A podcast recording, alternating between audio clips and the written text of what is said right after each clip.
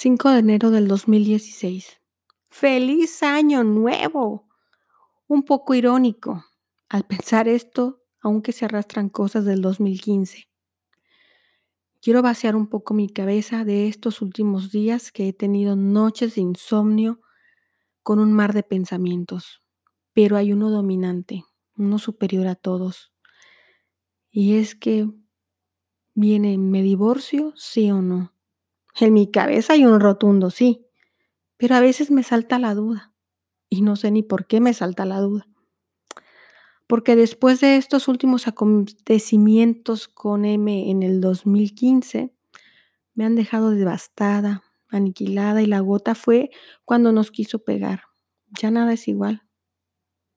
Bueno, ahora me ayuda de nuevo, pero, pero eso, eso ya pasaba anteriormente y, y la verdad no creo que vaya a cambiar. Ahora que tengo a los niños en la guardería me di cuenta que ellos se dan, se dan cuenta de cosas y, y pues esto tampoco es bueno ni para ellos, la situación no es la correcta. Lo último fue cerca de Navidad. No sé por qué él rompió su computadora. Platicando con mi hijo me enteré de eso, pues cuando llegué a la casa los niños estaban encerrados en su cuarto y M estaba acostado. Yo llegué tarde del trabajo, casi a las 7 de la noche, y ni los niños ni M habían comido. Entonces yo le pregunté que qué pasó y no entendí su respuesta porque él, él me contestó en murmuraciones y estaba volteado, ni siquiera me volteó a ver. Así que bajé rápido e hice de cena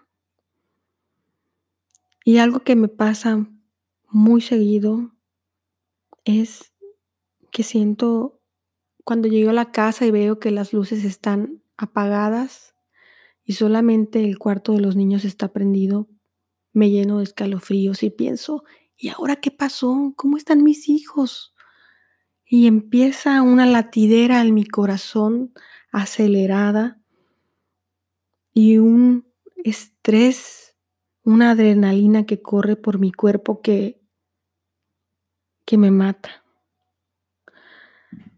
Para el 24 de diciembre le dije a M que bajara a cenar porque era Navidad, pues ya que él tenía dos días encerrado en su cuarto. Para el 26 de diciembre sembraba, yo estaba, me puse a sembrar unos bulbos en, en el jardín aprovechando el buen clima y que los niños tenían, estaban jugando afuera y yo también tenía tiempo. Después de un rato que mi hijo entró a la casa y después salió, azotó la puerta, por lo que se cayeron una olla donde teníamos los restos orgánicos. Él me abrió la puerta y le dijo, oye, para la siguiente puede cerrar la puerta más fuerte. Y mi hijo, sin saber de ironías, pues le dijo que sí. M agarró la olla y nos la aventó.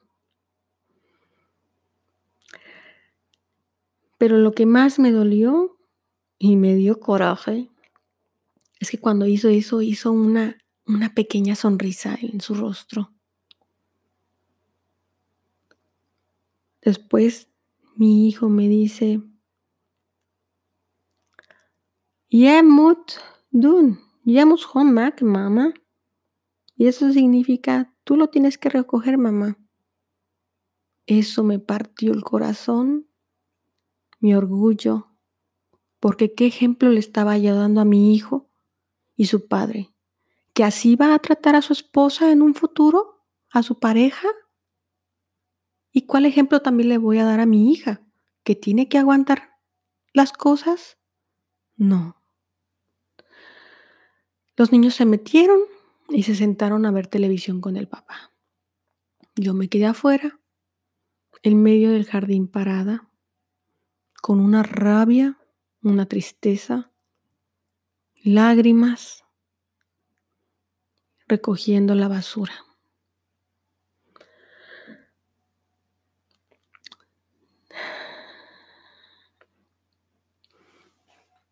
Después platicando con él, con M, me dijo que no, que no iba a tomar terapia. Así que para mí es como estar haciendo castillos en el aire, como una burbuja de jabón que se ve hermosa pero pronto se va a romper. Y todos los días me pregunto, ¿hasta cuándo? ¿Hasta cuándo? Qué pena que después de todos los esfuerzos hechos para venir a vivir al lado de este hombre por el que dejé todo, ahora no encuentro el tiempo en dejarlo. Hizo añicos todo lo que sentía por él.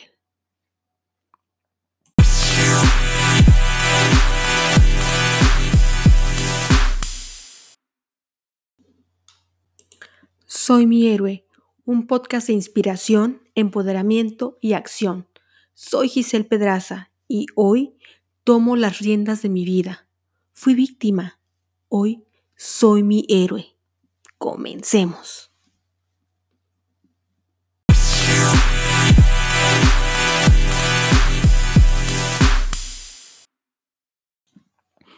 Gracias por venir de nuevo a nuestra cita. Hoy quise compartirte esa nota del 2016 que escribí para desahogarme y sacar todo lo que estaba desbordando mi cabeza. También te quiero compartir dos de las canciones que me, ayudaron a subir mucho mi estado de ánimo e irme empoderando. Y también algunas otras cosas que hacía. Bueno, para mí escribir fue un ejercicio de sacar todo lo negativo, que me estaba consumiendo. Tú ya lo escuchaste y así como tal, como lo sentí, como lo sentía, como lo quería expresar, así lo plasmé. Obvio la nota es muy personal, pero hoy la quise compartir contigo. Tú puedes hacer las notas para ti, son privadas, obvio, pero el chiste es sacar lo que te está volviendo loca, lo que te está consumiendo, lo que te está llenando de estrés. Porque así como yo tuve muchas noches de insomnio en, en vivir con, con temor y en en preguntarme si valía la pena seguir intentándolo como ya lo había intentado anteriormente. Y bueno, la respuesta fue lo iba a intentar de otra manera yo sola. Y era pues, sí, decidí la respuesta a mi pregunta mm, que me planteé en ese momento, ¿me divorcio sí o no? Bueno, fue muy obvia, es muy obvia ahora. Sí, sí, me divorcié para bien. Y los dos audios que, que, las dos canciones que me encantan, que hoy te quiero compartir. La primera que la hice como mi himno por varios meses fue la de I Will Survive de Gloria Gaynor. Esa canción prácticamente describía lo que yo estaba pasando, lo que yo sentía, pero las estrofas que me marcaban mucho esa canción era cuando decía, no eras tú quien me iba a romper con un adiós, tú pensaste que me ibas a romper, tú pensaste que me iba a tirar y me iba a morir, no, yo voy, yo voy a sobrevivir. Después cambié el sobrevivir por el vivir. Yo voy a vivir, voy a cambiar mi vida. Otra de las canciones que me encanta y esa la sigo escuchando mucho es la de Part of Me de Katy Perry. Y esa canción, bueno, me encanta también el, ritmo de la canción, lo que dice y la estrofa que me encanta es la que dice, You are not gonna break my soul. This is the part of me that you are, you are never, never gonna take away from me. Sorry por el mi inglés. Pero esa es la parte de, de, mi, de mi alma que tú no puedes tomar de mí. Eso para mí fue como un boom. Y me hizo darme cuenta que sí, me puedes quitar todo, me puedes hacer llorar, pero la parte que no me vas a romper, la parte que soy yo, es mi alma. Y aunque esté apagada, haciendo la, analogía con un piloto de, gas, de estufas de gas, para quienes conocimos las estufas de gas y quienes no, el piloto de la estufa era una flama que siempre estaba prendida y conforme se iba reduciendo el gas en el tanque, el piloto, la flamita se iba reduciendo. Y a veces que se daba solamente la flamita azul y ya era de urgencia poner, ponerle, ponerle gas.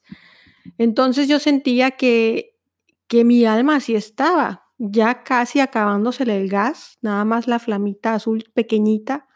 Y con estas canciones me fui fortaleciendo, me fui empoderando y me hacían crecer y creer en mí, ir agarrando fuerza. Y bueno, yo lo que hoy quiero compartirte es que si tu situación es que estás en una situación muy tensa, pues escribas o si no te gusta escribir, yo creo que la mayoría de los smartphones vienen los eh, micrófonos. El, eh, puedes eh, grabar tus pensamientos, sacarlos. El punto es sacar lo que te está afectando. Y una vez que sacas, ¿cómo llenas con mensajes positivos? Es buscar audios, audiolibros, eh, conferencias en videos de Tony Robbins, Lisa Nichols, gente que da mensajes empoderadores, positivos, que te levanten el espíritu. Porque muchas veces cuando estamos en estas circunstancias tan negativas, pues al menos yo en ese momento no era capaz de generar cosas positivas, pensamientos positivos, en este caso muy específico, generadas por mí. Entonces, ¿qué era lo que yo hacía? Escuchaba música, sobre todo cuando repetimos y repetimos y repetimos las palabras, se nos van quedando. Y para esto una prueba es que si tú empiezas a oír tararara, tararara, tararara, tararara, que, que luego se te viene en la cabeza todo aquel que piensa que la vida es igual y la empiezas a cantar. ¿Por qué? Porque tanto que ya la escuchamos esa canción, la tenemos grabada en el inconsciente y cuando la escuchamos solamente la música, la traemos al consciente. Entonces hay que grabar cosas que nos levanten el espíritu, que nos empoderen. Y para mí la música es un factor muy importante. Yo hoy eh, voy haciendo poco a poco mi lista de canciones y baso la lista de canciones en la letra de las canciones. ¿Qué es lo que dice? Y si hay alguna palabra que no me gusta, pues se la cambio. Cada vez que canto esa canción, la palabra que no me gusta la cambio por una que me gusta. Yo después lo que hice con la canción de I Will Survive, cada vez que decía I Will Survive, ya no decía survive, decía life, porque para mí repetir la palabra sobrevivir era lo que yo estaba haciendo, sobreviviendo, y yo quería pasar de un estado de sobrevivencia a un estado de plenitud, a un estado de vivir. Entonces lo que yo hacía era, era I'm will life, aunque no rimara, pero era lo que yo quería grabar en mi inconsciente. Entonces me encantaría que hicieras tus, estos ejercicios, si te gustan, si te parecen buena idea, es lo que a mí me sirvió. Y bueno, espero que, que esta ocasión te haya gustado, que si crees que a alguien le va a servir, eh, lo que compartí hoy, pues tú también lo compartas. ¿Por qué? Porque muchas veces no sabemos qué es lo que pase puertas adentro de un hogar. A veces podemos ver a una gente contenta, fuerte, pero por dentro, por dentro se la está llevando la fregada. A veces no sabemos qué es lo que se vive. Y a lo mejor, si tú lo compartes, puede ser que a alguien que está pasando por una situación así le pueda ayudar. Ese, ese es mi mensaje. Muchísimas gracias. Nos vemos la próxima. Y me encanta que hayas estado aquí una, una vez más conmigo, escuchándome. Gracias. Nos vemos. Bye.